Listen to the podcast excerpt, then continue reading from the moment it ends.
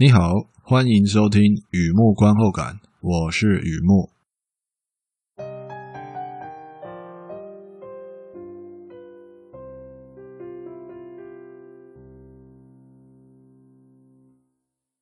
今天呢、啊，来分享一套美剧的观后感，《Made》二零二一年的美剧《女佣浮生录》。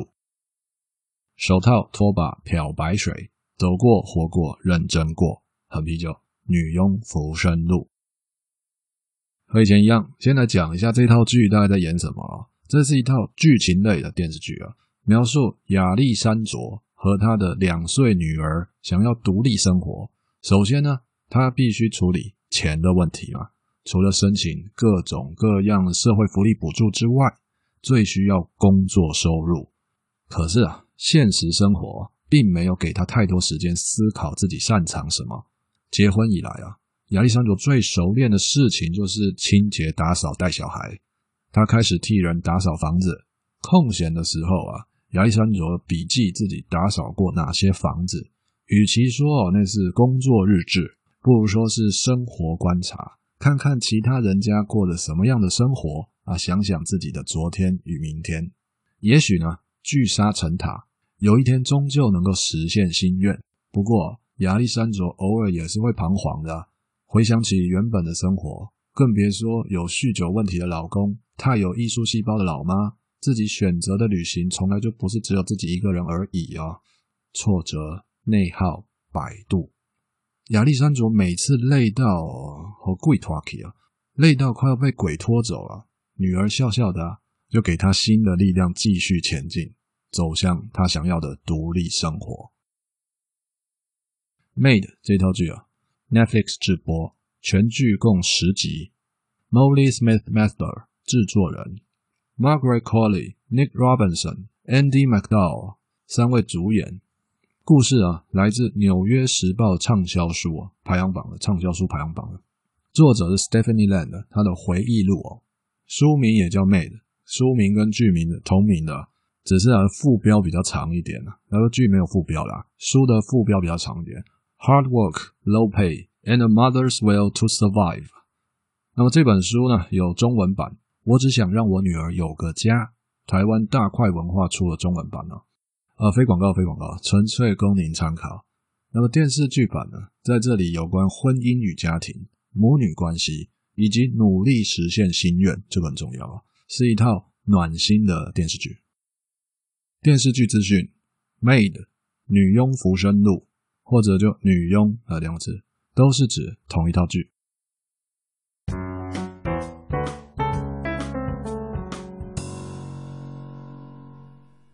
第二个部分，第二个阶段，一如往常啊，写下一些随笔，雨木观后感嘛。看了这套剧，让我想到哪些东西带给我什么样的感触啊？一开始照旧。小额打赏，小额大心，接口支付、台北悠游付都可以。如果你觉得我做的东西还可以，欢迎打赏支持，谢谢你。好的，女佣浮生路哦，这是都比较新哦，讲新的东西会紧张啊。那么就来试试看嘛。进了雨木那套系统啊，这时候片都可以拿来抒情的，会有什么样的心得反馈哦？听听看哦。都说哦，一沙一世界。一花一天堂嘛，能不能呢、啊？察觉其中的奥妙而改变人生呢？其实很难说了。可是呢，细微的累积啊，上天啊，终究会用一种特殊的方式回应。我相信这些都是真的。那么这套剧的女主角亚历山卓，说到这个女主角的名字哦，诶，在剧里面不是叫 Alex 吗？为什么我一直在那边说亚历山卓？预防性说明啊，我相信你知道的。外国女生叫 Alex 啊，通常都是名字比较长的缩写啊。那她本来是什么样的名字比较长哦？Alexandra，平常念起来比较绕口嘛，那就叫做 Alex Alex，比较顺口啊。所以啊，在这边啊，就讲她的本名啊，亚历山卓，是同一套剧了。我们在讲同一套剧。好的，这一套剧的女主角亚历山卓，扫地刷马桶，可能有好奇心哦，也可能本身就喜欢写东西啊。笔记本里啊，有他打扫过哪些房子，用他自己的话记录那段日子，然后啊，生活就独立了吗？他继续做他相信的，继续做，继续做。这个故事啊，带给我很多感触。第一个是房子啊，女主角亚历山卓打扫过很多房子，有的有屋主，有的没人住。而她的笔记本是工作日志也好，生活观察也好，因为有那些文字，在整理别人家的同时，也在整理自己。你再讲一遍啊，在整理别人家的同时，也在整理自己，细数感受嘛。那么亚历山卓替那些打扫过的房子取绰号，代表他的记忆点，代表他的琢磨点。对我来说，他做的非常好，而且是真人真事嘛，回忆录啊，这一点做的非常好。取绰号，也就不要在上面写安和路三百一十八号啊，而是好比说香草屋啊、马卡龙屋啊，从这些绰号、这些小名啊，可以看得出那个作者他的记忆点、他琢磨点嘛，这是很棒的。换句话说，当你开始记录自己。客观事实啊，并不是最重要的，能够写下自己当时的感受，那才是最重要的。第二个感触啊，是老公，剧里面的女主角的老公啊，亚历山卓，她的老公有酗酒问题啊，会摔东西啊，把那个木板墙啊锤一个大洞。当然了啊，他不会预告他准备要发飙了。剧里面老公这个人物啊，给我很深的感触哦，相当深哦，大概有。呃，也不要算，不要算长度了。总之很深。事情是这样的，我本来想写很多有关她老公带给我的感触，在写的时候啊，边写边吃饼干，居然发生了饼干啊不正常的断裂啊！我总觉得这是不祥之兆，哎，是凶兆，凶兆，讲三遍。所以呢，我必须重新思考什么东西啊，筛选一下最值得与你分享。想象一下，来想象一下，海上巨型接驳船，舷边有一个男人，搞不清楚什么状况，就出现在船上了。那么另外一个男人呢，就说：“只要记住一个字就好，Tenant 啊，你有看过那部片的，应该会有感觉啊。那么我现在要做的事也是一样的，看到亚历山卓和她老公啊，只要记住这段话就好。如果现在不离开，那永远都离不开。我想我应该从头开始讲了。”回归的戏剧本身啊，女佣浮生录的心情故事、心路历程。亚历山卓跟她的老公啊，在我眼里啊，不存在对手戏。因为正宗的心情故事里面，并没有所谓的大反派，各种配角啊，那老公在这边也是配角啊，是用来支撑描述女主角在想什么。这是心情故事最重要的特色。换句话说，老公过去怎样怎样啊，不是那么重要。他们的婚姻啊。为什么破局也不太重要，一笔一画终究是为了描绘女主角亚历山卓在想什么，这是最重要的。那么依照这套剧的铺陈呢，亚历山卓与她老公呢非常紧绷的关系啊，最后走向分手言和，哦，不是握手言和，分手言和，什么意思呢？是指我们时常听到的为了女儿着想啊，也许这样做是最好的。所以呢，女主角追求独立生活嘛，那到最后她如愿以偿，到这里可以拿起遥控器关电视啊，洗洗睡，明天要上班啊。可是啊，我明天要上的班啊，就是写心得啊。老公这样的配角在这里如何衬托女主角在想什么？我想再挖深一点，继续挖深一点深层的感受吧。想到这里啊，我希望你是男生啊，我真的不知道是哪些人在听我的节目啊，但我希望你是男生。尽管啊、哦，男生观众会看这套剧，而且看完还会上网找心得，而且找到这里来 这么严苛的条件啊，那概率啊几乎是零。尽管如此，我还是真心希望啊，男生有缘来听一下这一段啊。姑且就当做我自以为是，在面替亚历山卓说出心声。她啊，可以继续忍受老公酒醉发飙、情绪虐待。也可以继承娘家独特的传统，相信自己有吸渣体质吗？如果你有看过这套剧啊，亚历山卓妈妈也有类似的经历吗？对吧？亚历山卓可以继续忍受老公酒醉发飙、情绪虐待，也可以继承娘家独特的传统，相信自己有那个吸渣体质，甚至啊，留在一个他已经不爱的男人身边，他都做得到。虽然剧情不是这样演，但是我相信他绝对做得到。然后啊，我们回到一开始的一开始，第一集的第一段戏，开门见山，亚历山卓抱着女儿夜奔，那么坚定的想逃啊！我的说法我就自打脸了吗？怎么可以可以继续忍受？他都那么想逃呢？难道是因为亚历山卓二十四岁，人物设定啊？二十四岁吗？人生还年轻，还有很多可能性啊！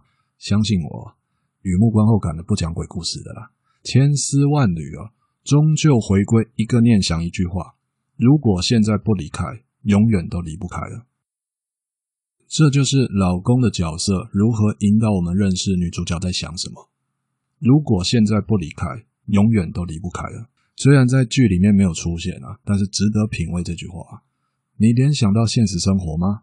那种心情并不轻松吧？就像爱，从来就不是轻松的。好的，休息一下，听听音乐。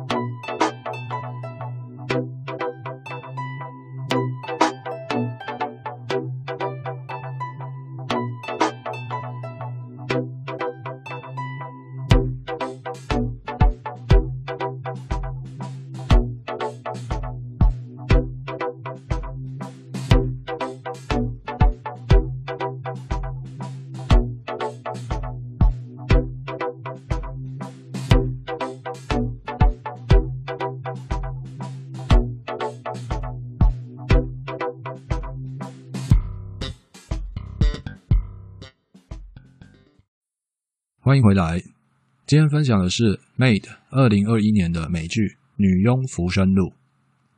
那么再来一个感触哦，奈特哦，奈特剧里面一个男生哦，就那个单亲爸爸，好好先生，工具人哦，you name it，你想怎么称呼奈特都行，他就是奈特。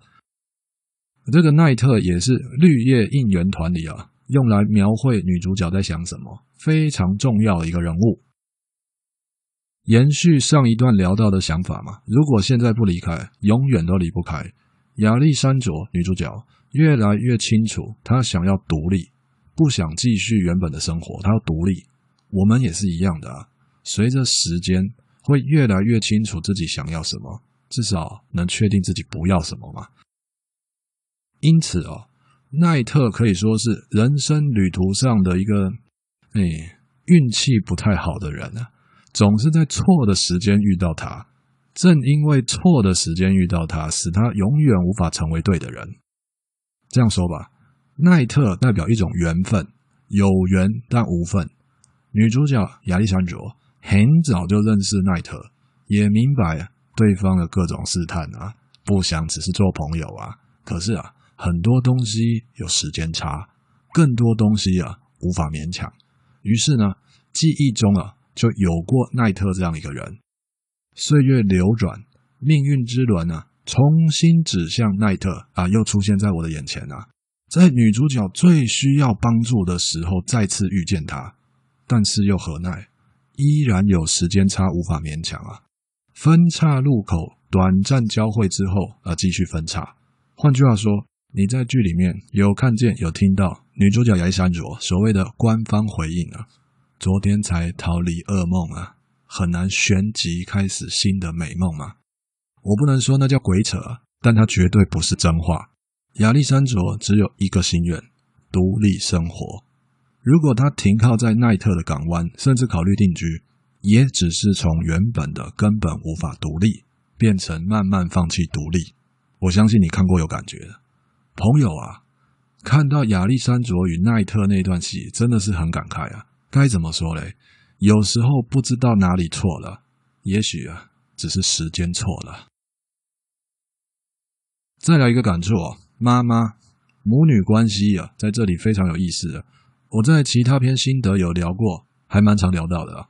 两代之间呢，不管自己喜不喜欢，有些东西啊，就是会继承。Andy McDowell、Margaret Qualley，他们俩在这套剧演母女。现实生活中哦，真实生活也是母女啊。其实我可以说，我是看他妈演戏长大的，我是看他妈妈演戏长大的。亲子档同框演出，会有一种若隐若现的真实感。其实主线剧情里并不是很明显，而是在一些反应画面有反映他们是真正的母女啊，这看得出来的。好比说，女主角在听妈妈讲话的时候，或者是那种没有对白的互动，只有表情没有对白，女儿知道妈妈想说什么。而妈妈也知道，却还是要再说一遍啊！那些东西啊是没有办法掩饰的哦，真的假不了，遮掩的掩饰，或是诠释的那掩饰，都是没有办法掩饰的。妈妈在这里啊，同样用来描绘女主角在想什么，可是它多了戏剧性。所谓的灯下黑，找一个路灯，然后对着它看，就会看到旁边的东西都看不清楚，那就是灯下黑。好。假设我有女儿，当然会希望自己经历过的悲剧不要在女儿身上重演嘛。可是有些东西它就是会传承，不忍心却又无能为力，那怎么办呢？也许装疯卖傻最接近自然嘛。而不记得啦，不记得啦，是年纪大的优势嘛。相对来说，刚才假设我有女儿啊，那相对来说，我不用假设我有妈妈哦。假设我是某个人的女儿好了，心里面啊。或多或少会闪过一念，我不能再像我妈当年那样啊！代表一颗种子会结出什么样的果子？这里是关键交叉点啊！要把心思花在避免过去，还是开创未来？的确啊，我不要像我妈当年那样，我要尽量去避免变成我妈那样，还是我要想办法开创自己的人生？两个东西在关键交叉点确实是同时发生的。旅行走了几步路，总是会回头看嘛。因为有些东西必定会继承，很难避免别人的当年，那就尽量决定自己的当下。如果说女儿觉得这样做比妈妈当年更勇敢，那我没有再讲过去了，我也没有再避免过去，我都是想怎么走出自己的人生呢？觉得这样做比妈妈当年勇敢很多，那样叫轻狂了，真的是轻狂了。我看到女主角没什么在比较。没有什么在比较现在和过去，她就是试着感受血液里流着祖灵的呐喊哦，fighting 啊，他他他没有 fighting，她她没有 fighting 啊，她是 你有看的话有印象吗？妈妈会跟他说在那边狼嚎嘛，嗷嗷嗷呜，这样会狼嚎啊，一种激励效果嘛，没错，你知道的，这不是我在鬼扯啊，这是他们家传统的鼓励方式啊，虽然不是典型的那种相亲相爱啊。但是我很羡慕他们的母女关系。好的，休息一下，听听音乐再回来。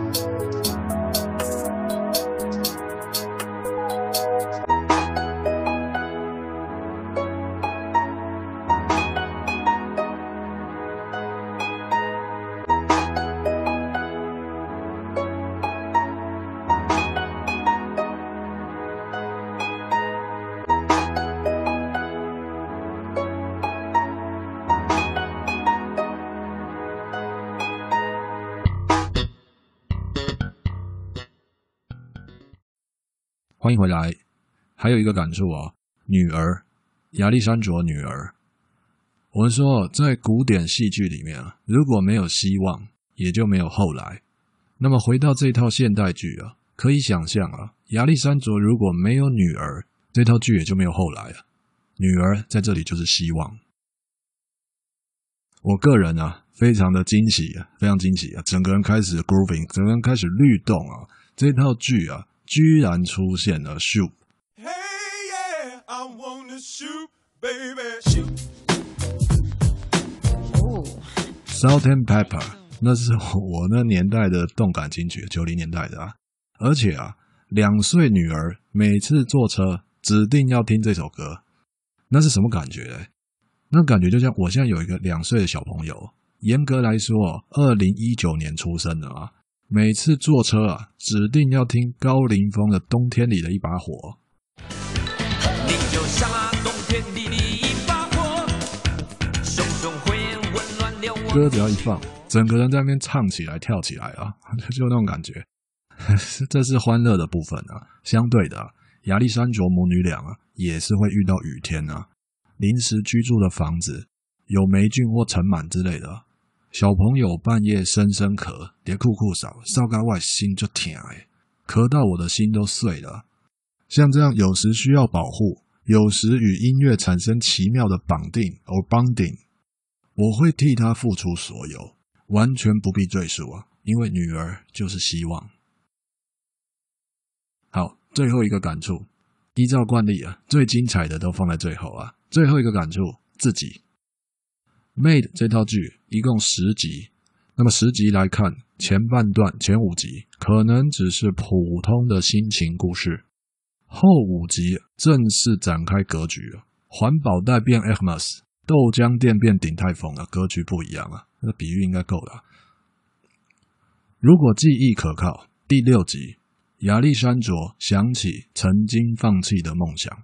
喜欢写东西，所以想要进一步学习，可是当时只能先向现实妥协啊。第六集讲这个，那么第八集彷徨与迷惘，亚历山卓回去住在原本的拖车里，结果被沙发吞噬啊，坠入黑暗深渊。那是一个极好的超现实画面，再次确定自己的感受：原有的生活不一定是错的，但肯定不是自己要的。那个沙发吞噬的画面的非常好。我在看的时候，这这里有点小脱稿演出啊。我真的没有想到，没有预料到这套剧会用超现实画面，因为你知道，这超现实画面是一个很，这怎么讲啊？很危险的东西啊。如果大家平铺直述的都在拍现实画面的话，这东西是有一个程度的稳定。但是你突然来一个超现实哦，如果用不好的话。类似那个喝酸辣汤的时候加乌醋手滑，啊，整个汤味道都不一样啊。好，回到这套剧啊，一个人的心情故事之所以珍贵，是因为认识自己。透过心情故事来认识自己，这从来就不是一件容易的事，而且呢，过程比结果更精彩。即便女儿在这里是强大的希望和寄托，一切啊，终究还是会回到女主角自己身上。不再为谁辛苦为谁忙，而是一起辛苦一起忙，这就是最值得的。这套剧追完了，愿意改变代表很勇敢吗？我还是会这样说了，过程比结果更精彩。认认真真走过那一段，终究会走向不一样的地方。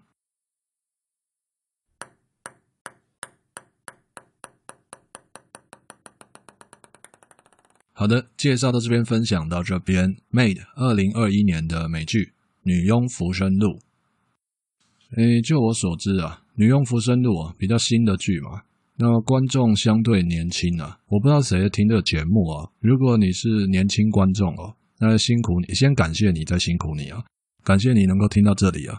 因为我自己知道这篇心得的分量啊、篇幅啊，种种不是那么容易消化。那你愿意听到这里哦，真的是感谢你啊。那希望能够带给你一些东西啊。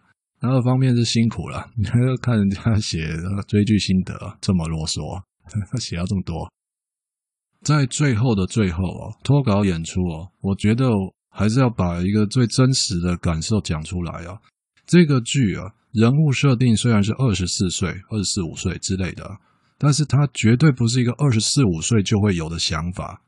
就我个人查到的资料啊，Stephanie Land 原著作者啊。跟我差不多年纪啊，所以说虽然剧有年轻化，制作上有年轻化的迹象，但是在想法上啊，一个二十多岁的人啊，会做故事里的事情，但不会有故事里的感触。那感触很明显是走过岁月，进入中年，沉淀过后，整理过后的一种回忆。